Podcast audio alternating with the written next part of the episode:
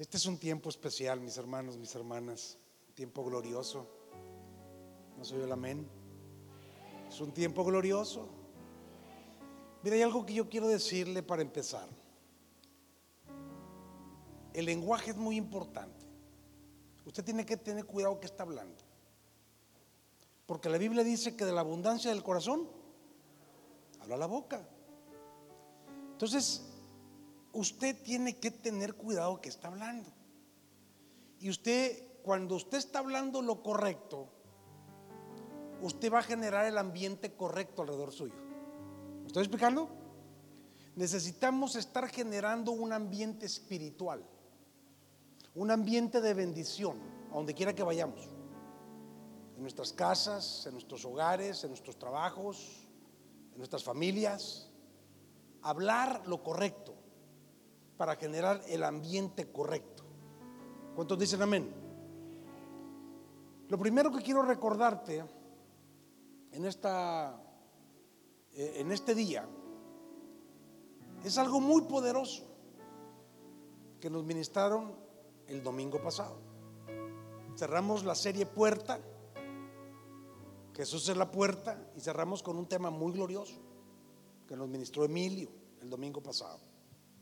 Yo te quiero recordar algo central de este mensaje del domingo pasado. Y es que el Espíritu Santo está contigo. ¿No soy yo? El Espíritu Santo está contigo, lo sientas o no lo sientas, te pongas chinito o no te pongas chinito, el Espíritu Santo está contigo.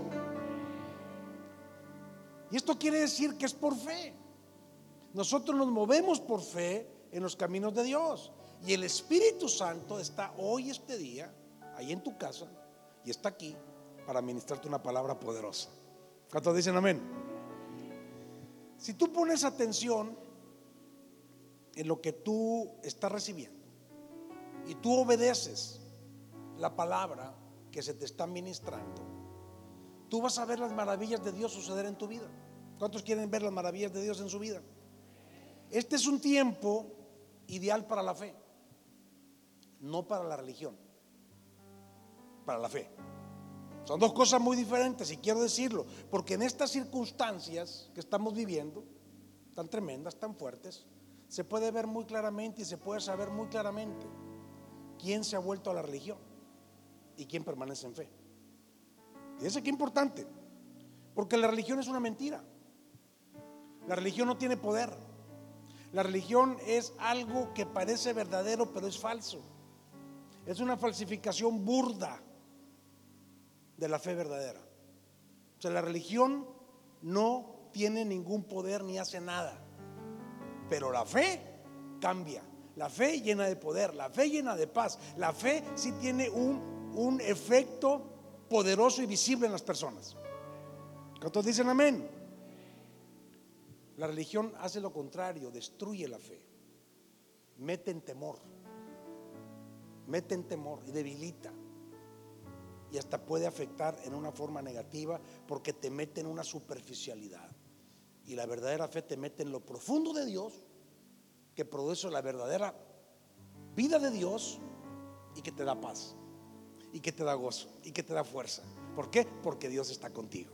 ¿Cuántos dicen amén?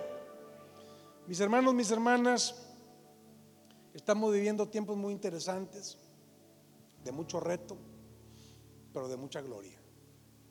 Yo veo la gloria de Dios. Hay mucha confusión en muchos. Yo entiendo que hay gente que está confundida, pero yo sé que la gente que está confundida es la que está poniendo sus oídos y su corazón en el lugar equivocado. Los que estamos oyendo, los que estamos creyendo lo que Dios está hablando para este tiempo, vamos a entrar a nuestro mejor tiempo. Vamos a entrar a nuestro mejor tiempo. Te estoy diciendo que vamos a entrar a nuestro mejor tiempo. ¿Cuántos lo creen? Este domingo vengo a decirte nuevamente que no es tiempo de estar agazapados.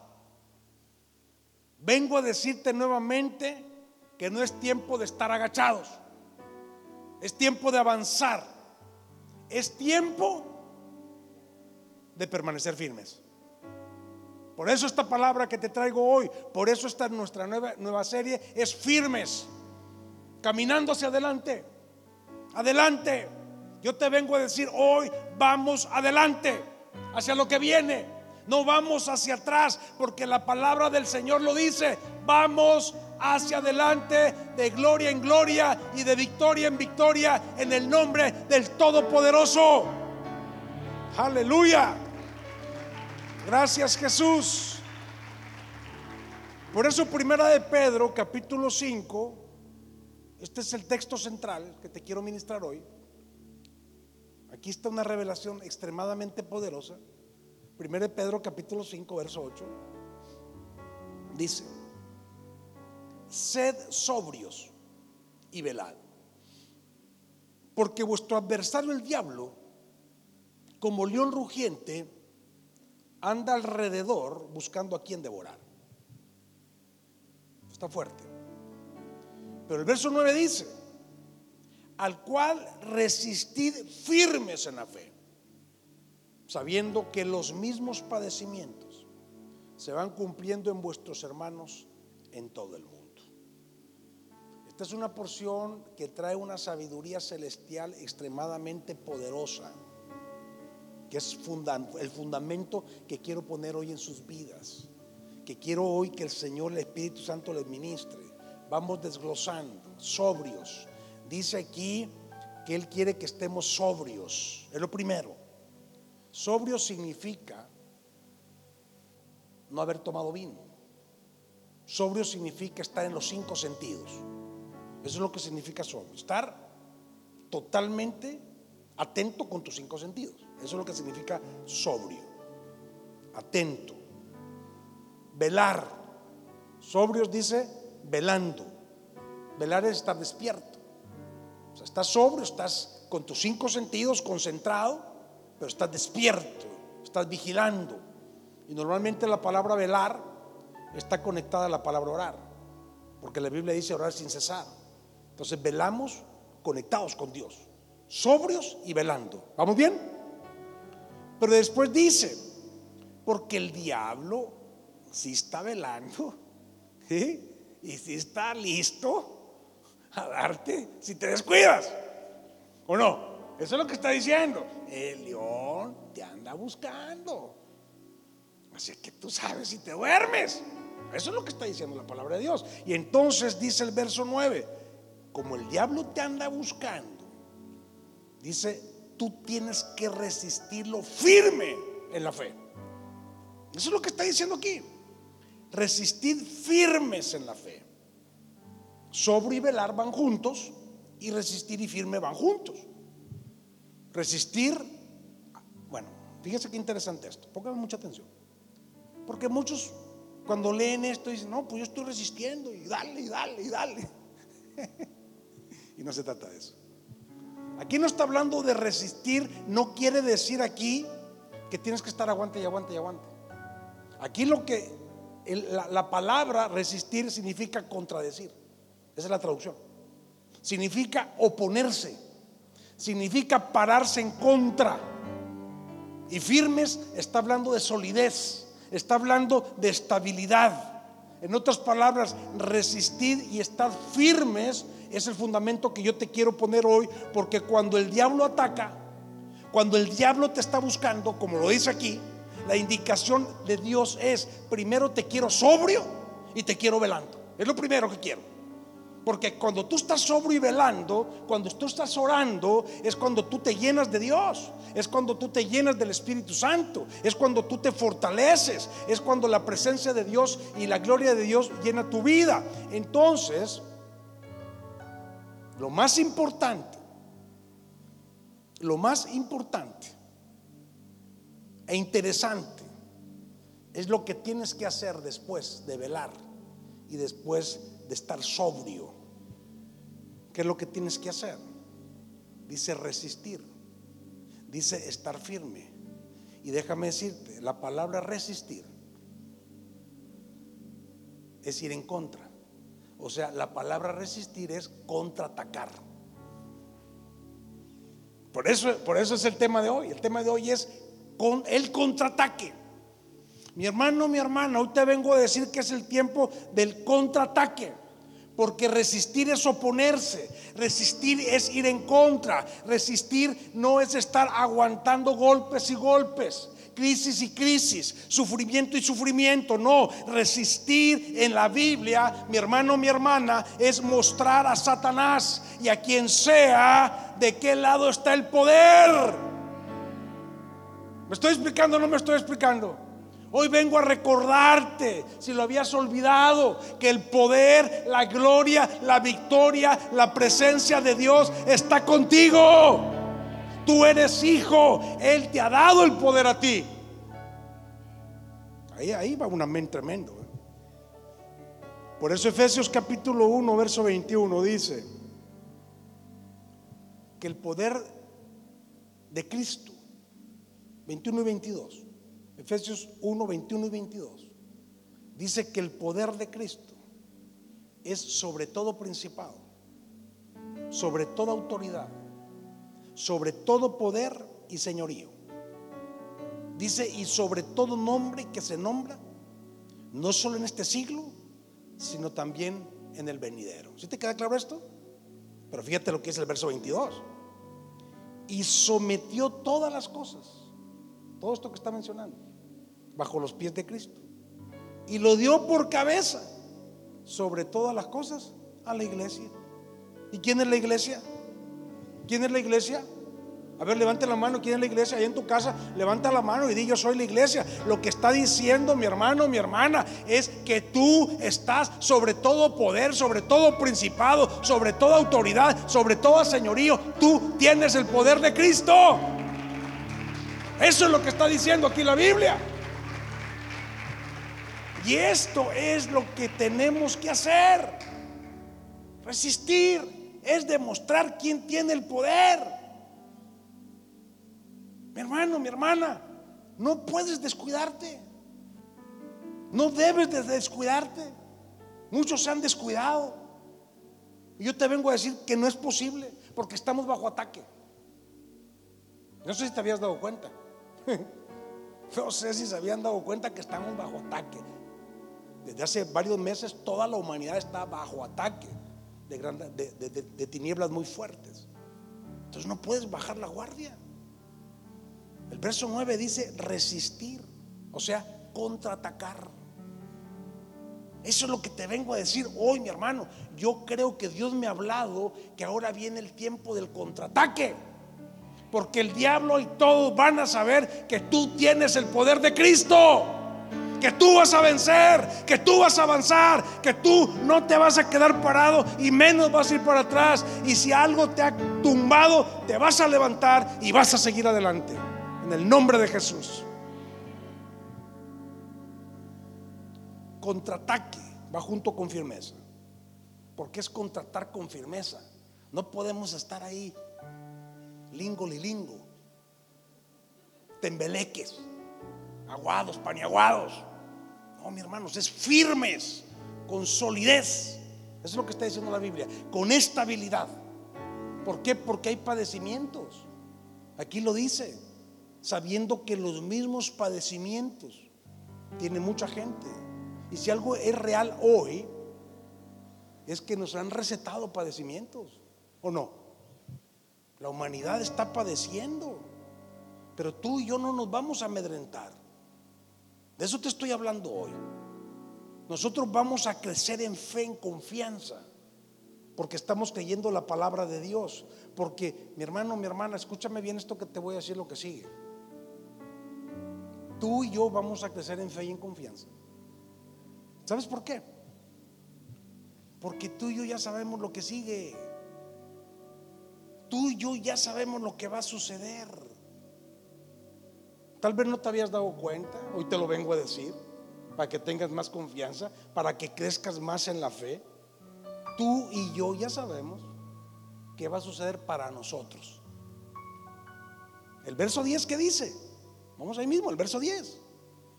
Mas el Dios de toda gracia, quien nos llamó a su gloria eterna en Jesucristo después que hayas padecido un poco de tiempo, el mismo os perfeccione, afirme, fortalezca y establezca. ¡Wow! ¡Wow! Yo no sé si usted lo está escuchando. Esto es lo que dice la Biblia. Esto es lo más increíble que debes de saber hoy. Esto es lo que sucede cuando hay fe, cuando hay obediencia. Tú y yo ya sabemos cómo termina esta historia y cualquier historia de padecimientos. La palabra padecimientos aquí se traduce como adversidad, se traduce como aflicción, se traduce como dolor, se traduce como sufrimiento. Entonces lo que yo te vengo a decir este domingo, mi hermano, mi hermana, lo que yo te vengo a decir este domingo es que nuestro Dios de gracia, lo que te estoy leyendo, el que te ha llamado a su gloria eterna, dice que en poco tiempo, y yo creo que este es el tiempo, yo creo que este es el momento, dice que en poco tiempo, en estos meses que vienen, tú vas a estar más firme, tú vas a estar más estable tú vas a estar más fuerte, tú vas a tener bases más sólidas y tú vas a estar completo para seguir avanzando. En el nombre de Jesús. Aleluya. A los hijos de Dios nada nos puede detener. A menos de que no tengas el lenguaje correcto, no estés generando el ambiente correcto y no estés creyendo y en fe en lo correcto. Por eso es la palabra. Cuando viene esa revelación de Dios a tu mente, a tu corazón, todo empieza a ser transformado. Y si estaba caído, te levantas. Y si hay algo que te ha afectado, lo arreglas. Pero tú vas a seguir adelante. Porque eso es lo que dice la Biblia. Mira, déjame ilustrarte con algunas historias. Hay una historia muy fuerte. En Números capítulo 13. ¿Me estoy explicando? ¿Muy bien?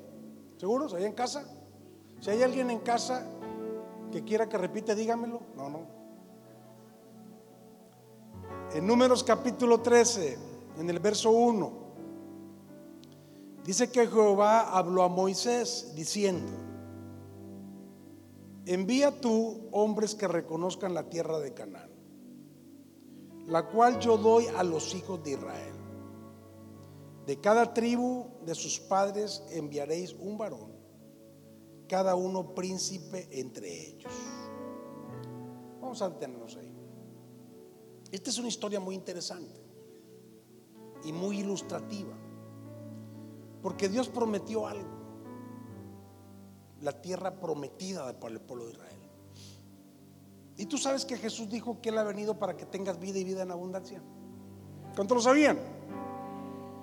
Hay promesas como esta que Dios le hizo al pueblo de Israel. Pero esta historia nos sigue explicando que estos 12 hombres fueron a reconocer esa tierra durante 40 días y fueron a verificar. Se dieron cuenta que efectivamente era una tierra buena, productiva, bonita, que daba mucho fruto, fruto tremendo y reconocieron que era la tierra ideal, la tierra poderosa. Y vienen y empiezan a dar el reporte. Eran 12. Y en el verso 30, ahí de números 13, vamos al verso 30, hubo un momento que uno de ellos, que se llamaba Caleb, interrumpe. Fíjese, verso 30.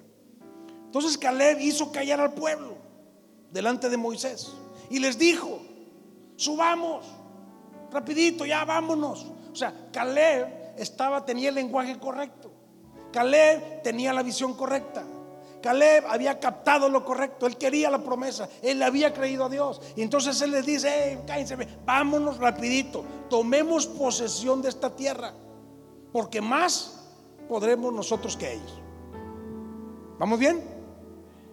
En este mismo sentir estaban solamente él y Josué. Pero fíjese lo que sigue diciendo. Mas los varones que subieron con él dijeron, no podemos subir contra aquel pueblo, porque es más fuerte que nosotros. Y hablaron mal entre los hijos de Israel, de la tierra que habían reconocido, diciendo, la tierra por donde pasamos para reconocerla es tierra que traga a sus moradores. Y todo el pueblo que vimos en medio de ella son hombres de grande estatura.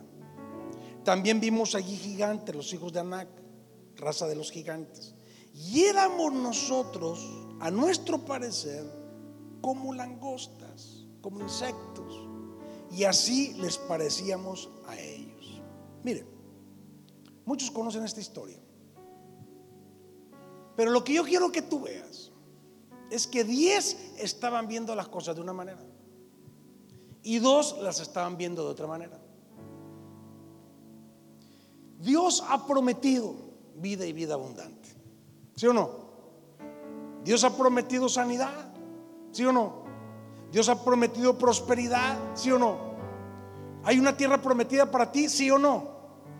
¿Qué estás viendo? ¿Qué estás viendo? ¿Que está muy difícil la cosa? ¿Cómo estás reconociendo tú lo que está pasando aquí a nuestro alrededor? Ahí hubo diez incrédulos. Diez incrédulos, sin visión, sin fe. Y esto costó que los dos que creían pudieron tener su conquista hasta 40 años después en el desierto. Se quedaron 40 años. La incredulidad te mete al desierto y te llevas entre los pies a los tuyos. Esto es lo que hace la incredulidad. No ver lo que Dios quiere que veas. Número uno. Y número dos, meter a los que están a tu lado al desierto. Estos diez incrédulos meten a todos los demás, a los que estaban listos para avanzar, para conquistar, para tomar la tierra prometida. Entonces la pregunta es sencilla. ¿De cuáles eres tú? ¿De los diez o de los dos? ¿Eres tú un Caleb? ¿Eres tú un Josué? Porque yo vengo a decirte esta mañana que lo que tu familia necesita, lo que México necesita, lo que este mundo necesita, son Josué, son Calebs que le crean a Dios, que vean las cosas como Dios las ve, que tengan la fe que Dios quiere darles. Aplauda fuerte. Tú eres un Josué. Tú no has sido llamado, llamado a ser un incrédulo. Se ve feo, sí se ve feo. No lo niego. Está grandote el problema, quizá esté muy grandote. Esta gente pasó 40 años en el desierto. Y déjame decirte algo. Josué y Caleb se tuvieron que meter ahí. Yo creo que hay muchos. Estamos padeciendo esto porque hay mucho incrédulo. Hay mucho incrédulo. Pero el pueblo de Dios se está levantando. Josué y Caleb no desmayaron los 40 años, se fortalecieron en el desierto. El desierto no, no los acabó, el desierto no les quitó la fe, el desierto los fortaleció, se fueron preparando. 40 años estuvieron preparando, mi hermano, mi hermana, porque ellos estaban listos para el contraataque. Ellos al final de los 40 años contraatacaron como tú y yo nos han metido en esta onda estos meses, pero tú y yo, esto que ha pasado debe de servirnos para estar listos para contraatacar. Vamos a contraatacar. Es el tiempo del contraataque. Firmes. Esto es lo que yo creo, iglesia, hermanos, hermanos, que debe estar pensando en nosotros. No perder la confianza en Dios. Nuestra confianza está en Dios. Nuestra confianza está en su bendita palabra. Si hemos pasado un tiempo de desierto, si hay cosas que se ven feas, pero llegó el año 41, cuando Caleb y Josué se levantaron con toda la fe. Y yo creo que este es el tiempo del año 41. Y empezaron a conquistar y fueron imparables. Y Dios los bendijo tremendamente en el año 41. Así como David se enfrentó a Goliat en el día 41. Los mismos gigantes, los mismos que vieron 40 años atrás, ahí lo estaban esperando. pero ya se enfrentaron con dos hombres llenos de fe. Y empezó a caer uno por uno de los enemigos de los contrarios. Y empezó a caer, mi hermano, uno por uno. Y va a empezar a caer una por una. Se va la tristeza, se va la aflicción, mis hermanos. Se va la depresión, se va la enfermedad. Se va cada uno de los gigantes que te enfrentaron, que te han querido tumbar. Ahora tú vas a contraatacar. Goliat atacó golpeó y metió al pueblo, lo humilló. El pueblo de Israel y todo el ejército estaban atacados, humillados, pero se necesitó a un creyente, se necesitó a un hombre con fe que buscaba a Dios, que creía en Dios y que se levantó con el poder del Espíritu Santo y fue a contraatacar. Y eso fue lo que pasó. Él usó las armas de Dios. David usó las armas de Dios. Y el gigante cayó. El problema se acabó. ¿Y sabes qué es lo, lo que te quiero decir? Que desde ese momento, David empezó a caminar, a caminar, a caminar, hasta convertirse en el rey de la nación de Israel. Y eso es lo que va a pasar contigo. Eso es lo que va a pasar conmigo.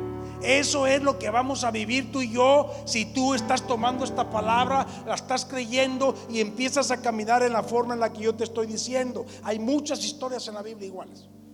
Yo me puse a meditar, yo me puse a analizar y me puse a darme cuenta que esta es la historia de los hijos de Dios, porque porque la Biblia dice que el león anda como león rugiente. ¿Lo leímos o no lo leímos? O sea, estás bajo ataque. Yo te quisiera decir lo contrario. Pero la realidad es que nuestra vida es bajo ataque. Y entonces en la Biblia tú encuentras gente como, como Abraham, el padre de la fe. Vinieron los ejércitos, cuatro ejércitos contra cinco ejércitos, pelean y se llevan a su sobrino Lot. ¿Sí se acuerdan? Se lo llevaron a Lot, pero se metieron con un hijo de Dios que tenía fe. Y entonces, ¿qué fue lo que hizo Abraham? Se fue al contraataque. y las venció a todos y se llevó el botín y se volvió más rico de lo que ya era. Y sacó a su sobrino y le dijo al sobrino, le quiso dar chance, no quiso el cabezón, pero él vino y rescató a su familia. ¿Por qué? Porque eso es lo que hace cuando tú vas al contraataque. Vas a rescatar tu casa, vas a rescatar a tus hijos, vas a rescatar tu economía, vas a rescatar todo lo que el enemigo te ha querido quitar.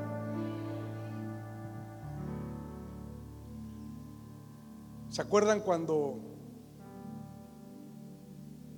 el Satanás de Amán quiso destruir a todo el pueblo judío? No contaba con que había una mujer tremenda que se llamaba Esther. ¿Se acuerdan de Esther? Este hombre atacó. Los quería destruir a todos. Los quería aniquilar a todos. Ya tenía la horca preparada ahí para Mardoqueo. Pero se levantó una mujer, una mujer de fe, y contraatacó. Y la misma horca que había preparado Amán para Mardoqueo fue a donde Satanás fue destruido. Y te puedo hablar de muchas historias. Noemí Ruth. Lo que el diablo pensó que, iba a ser una desgracia en la vida de, de, Noemí.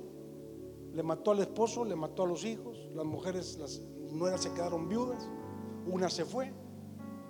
Pero la fe de Noemí y la fe de Ruth vino el contraataque y se convirtió en parte del linaje de nuestro Salvador.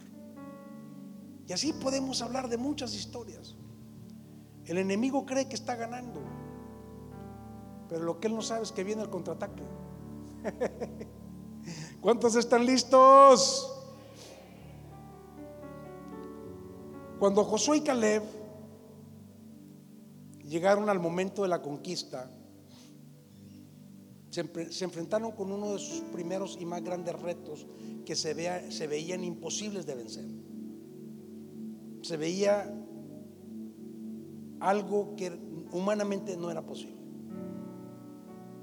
Se toparon como una ciudad que se llamaba Jericó.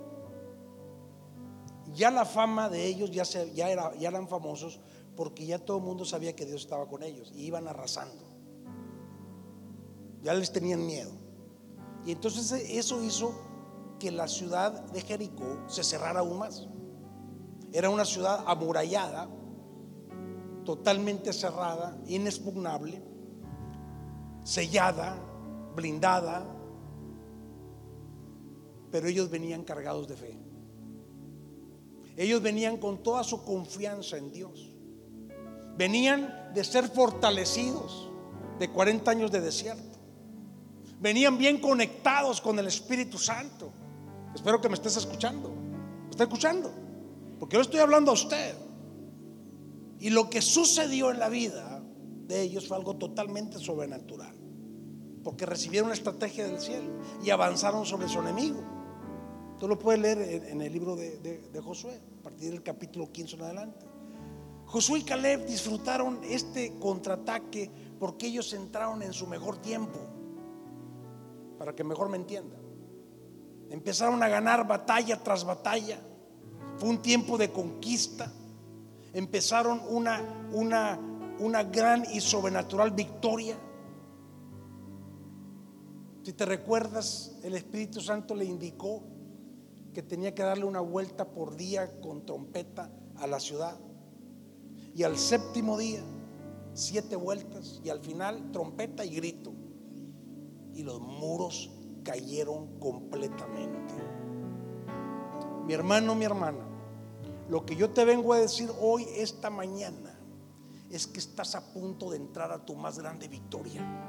Estás a punto de entrar a tu más grande conquista, porque no vas a vencer con tu lógica, no vas a vencer con tus herramientas, vas a vencer con tu fe en Cristo Jesús y en su bendita sangre. Esto es lo que yo creo. Esto es lo que yo creo que va a empezar a pasar en la iglesia. Dios ha estado hablando esto a, muchos pastores y a mí me ha estado hablando también esto. Viene el tiempo de nosotros. Mira, Jesús fue atacado cuando, cuando fue niño. Jesús fue atacado cuando fue niño. El diablo lo quiso matar. ¿Se acuerdan? Cuando mandaron a matar a todos los niños porque querían matar a Jesús. Pero no pudo, porque Dios lo guardó. Él llegó su tiempo eh, llegó su tiempo de, ser guardado y empezar su ministerio público. Y entonces, después de que sale del desierto, de 40 días en el desierto, o sea, todo tiene significado, ¿verdad? Se enfrenta con el diablo otra vez. El diablo lo quiso atacar de niño para matarlo físicamente. Y después, cuando él va a empezar a salvar al mundo, el diablo lo quiere matar espiritualmente. Y se enfrenta con él. Y ahí el, Señor lo derrota y lo pone en su lugar. ¿Vamos bien? Y empieza a avanzar Jesús en el proyecto de salvación. Pero dice la palabra que el diablo creyó que iba a matar a Jesús. Dijo, no lo maté de niño, lo quiso matar espiritualmente cuando salió del desierto. Y después él pensó que la cruz era para destruir a Jesús. Pero Jesús dijo, nadie me quita mi vida, yo mismo la doy porque tengo el poder para darle y para volverla a tomar. Amén. Y entonces el diablo estaba, estaba él muy esperanzado él volvió a contraatacar al Señor, pero la última vez que Satanás creyó que había atacado y había vencido a Jesús fue cuando vino el contraataque más poderoso del universo y que sucedió en la cruz del Calvario, donde nuestro Señor Jesucristo contraatacó con toda la fuerza del mundo, resucitando de la muerte, venciendo toda fuerza maligna y poniéndola a tu disposición. Él venció en la cruz. Él venció a Satanás. Él recuperó el reino y te lo entregó a ti y a mí y a la iglesia. Y por eso es que tú y yo somos más que vencedores en Cristo Jesús. Ponte de pie. Ponte de pie, por favor.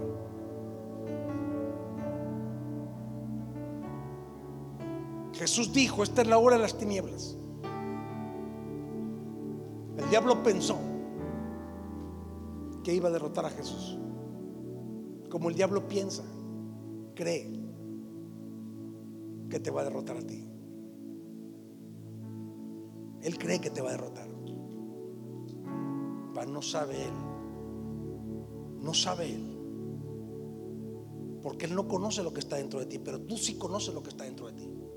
Por eso esta palabra hoy viene con todo el poder. Por eso esta palabra, mi hermano, mi hermana, eh, aunque sea la hora de las tinieblas, porque hoy hay mucha tiniebla que está aquí alrededor de nosotros. Pero yo te quiero recordar que Jesús dijo consumado es. Cuando Él dijo consumado es, dijo, no hay, eso es lo que Él está diciendo, es, no hay nada más que hacer. Ya se hizo todo. Y Jesús dijo, en Marcos capítulo 16, verso 17, Jesús dijo, estas señales seguirán a los que creen. Dígame. Estas señales seguirán a los que creen. En mi nombre echarán fuera demonios, hablarán nuevas lenguas, tomarán en las manos serpientes y si bebieren cosa mortífera no les hará daño. Sobre los enfermos pondrán manos y sanarán. Esto es para ti, mi hermano. Contraataque con firmeza. Es un principio de fe en el que tú te tienes que mover a partir de hoy. Vas a vencer.